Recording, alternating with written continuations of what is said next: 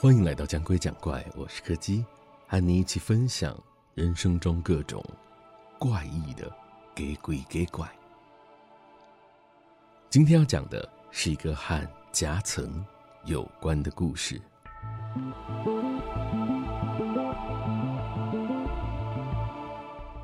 那是一间位于商圈附近的通讯行，每天的来客量并不算多，所以每一次只要到中午的时候，店里的人就会轮流到二楼的休息室稍微小睡一下，而我要说的故事就跟那间休息室有关。我不知道其他人的感觉了，但我每一次在那间休息室里睡觉的时候，总是睡得很不安稳，一直有一种莫名不舒服的感觉，却又总是说不上来原因。我每次都会试图说服自己。那应该是因为店里的中央空调系统设定上的问题，在这种没有窗户的房间里面，更容易让人觉得空气不够流通，进而产生不适的感觉。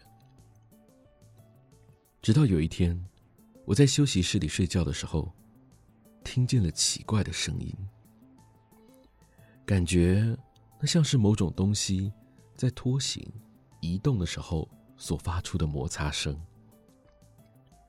只不过，这个声音是从天花板上传来的。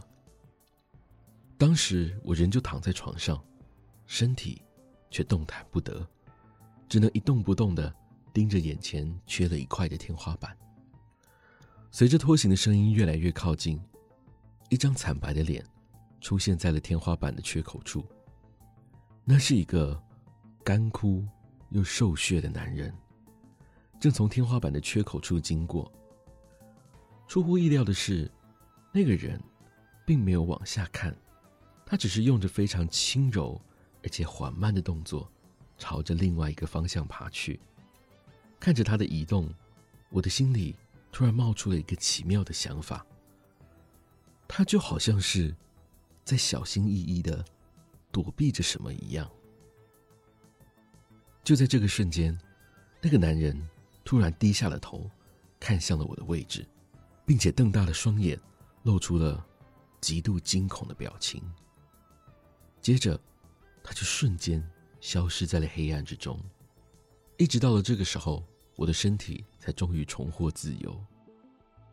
后来，我向老板询问这件事的时候，才知道，早在他接手这间店面之前，曾经有一个租客请来了水电师傅。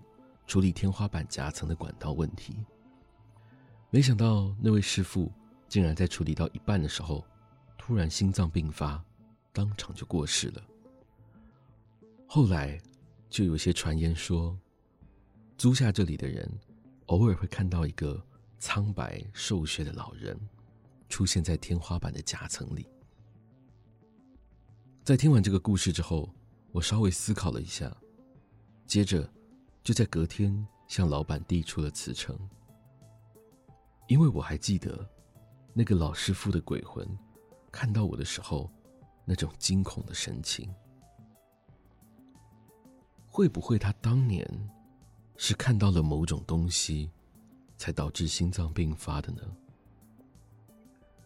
会不会他当时并不是在看我，而是看到了另外一个？在我身边的东西呢？